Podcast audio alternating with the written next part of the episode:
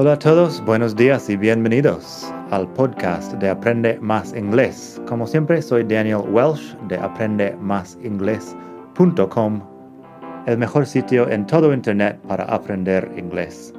Este podcast te ayudará a hablar inglés como un nativo. Vamos allá. Hola a todos, buenos días y bienvenidos otra vez aquí al podcast de Aprende Más Inglés, el mejor podcast de todo el mundo mundial para aprender inglés. Como siempre, soy Daniel de muchos sitios en Internet. Hoy vamos a hablar de el verbo sound y también el sustantivo sound. Tengo en algún sitio algo sobre los verbos que también son sustantivos. Este es un ejemplo. Sound puede ser el verbo de sonar y también puede ser el sustantivo de sonido y tiene otros usos que vamos a ver aquí. Primero, pásate por la web madridingles.net barra 108. Ahí tienes los ejemplos que voy a leer enlaces a más cosas interesantes. Eso es madridingles.net barra 108. Así que, sound. Primero puede ser sustantivo, es como sonido. Así que unos ejemplos de este uso. I heard a strange sound when I started my car this morning. Escuché un ruido o un sonido extraño cuando arranqué mi coche esta mañana. I heard a strange sound when I started my car this morning. También, if you listen, you can hear the sound of the ocean. Si escuchas, puedes oír el sonido del mar, supongo. Sound es algo parecido a la palabra noise, pero noise es más bien ruido. Noise es más fuerte o menos agradable normalmente. Noise es algo irritante. Sound puede ser más agradable. Así que si yo digo, I heard a loud noise downstairs, is everything okay? Digo noise porque loud ya implica que es fuerte. I heard a loud noise downstairs. Is everything okay? Escuché un ruido fuerte um, abajo, en la parte baja de la casa o bueno, abajo de las escaleras. Abajo de las escaleras no es la forma de decirlo, pero ya sabes. ¿Qué quiero decir? Um, ¿Is everything okay? ¿Todo está bien? Entonces, eso es sound como sustantivo, pero sound también puede ser verbo, como sonar. Debería mencionar que cuando dices en español, me suena su cara o me suena el nombre, eso es otra cosa. Um, si me suena su cara, puedo decir, she looks familiar, he looks familiar.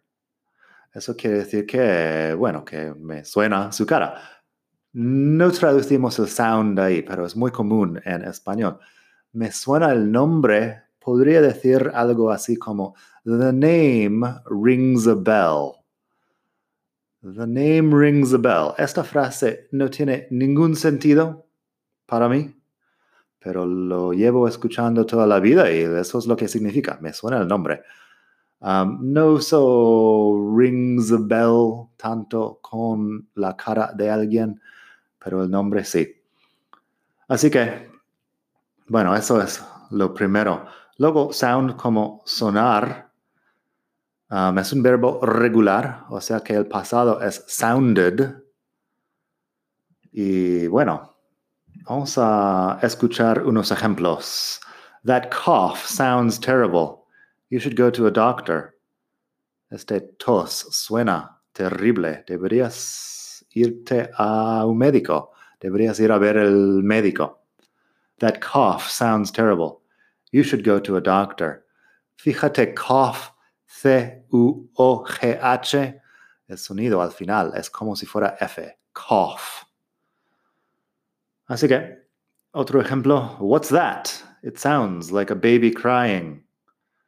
¿Qué es eso? Suena como un bebé lloran, llorando, llorando.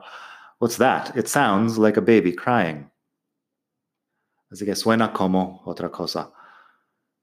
Luego tenemos un ejemplo en pasado. It sounded like the neighbor was fighting with his girlfriend last night. Sonaba como si el vecino estuviera uh, peleando con su novia anoche. It sounded like the neighbor was fighting with his girlfriend last night. Y también, I don't know who sings this song, but it sounds like Robbie Williams. No sé quién canta esta canción, pero suena a Robbie Williams, el cantante inglés. I don't know who sings this song, but it sounds like Robbie Williams. Así que eso es sound en su significado literal. También, sounds good es muy común decirlo. Me suena bien, es para decir de acuerdo.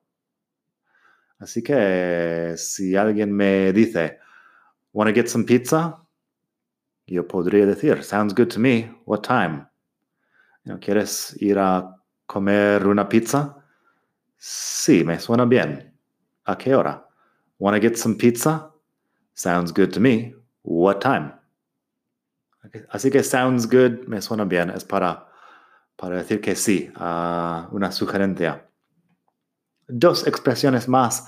Safe and sound, que es sano y a salvo. Me parece que se dice en español. Safe and sound. Sound básicamente significa sin daños en este caso. Así que bueno, sí. Safe and sound. Don't worry, I'm already back home, safe and sound. No te preocupes, ya estoy en casa, sano y a salvo. Don't worry, I'm already back home, safe and sound. Y también sound asleep. No sé por qué se dice así, pero significa profundamente dormido. Sound asleep. Um, she went to bed, and in a minute she was sound asleep.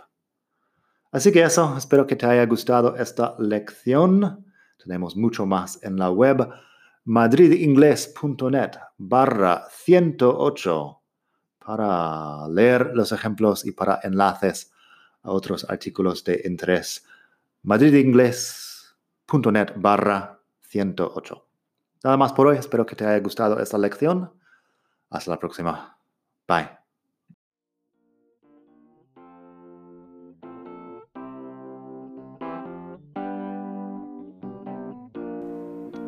Gracias por escuchar. Como siempre puedes pasar por mi web aprendemasingles.com. Para mucho más tengo vocabulario, expresiones para hablar, phrasal verbs, gramática pronunciación y mucho más en la web. Nada más por hoy, espero que pases un muy buen día.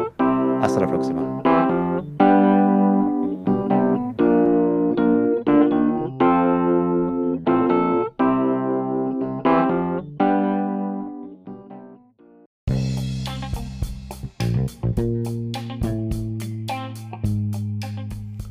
Hola de nuevo. Antes de terminar, quería pedirte un pequeño favor. Si te gusta este podcast, puedes suscribirte en Apple Podcasts o bien en Spotify. Hay también la posibilidad de hacer una reseña ahí en Apple si estás escuchando eso en el iPhone. Y estas cosas ayudan mucho a dar visibilidad al podcast. Si quieres ver más sitios donde escuchar, los tienes en madridingles.net barra podcast. Eso te lleva a la página donde ves todas las aplicaciones que puedes usar para escuchar. Y también tengo un canal en YouTube que lo puedes ver en madridingles.net barra YouTube. Eso te llevará directamente al canal donde puedes suscribirte y ver todos los vídeos que hago sobre muchos temas.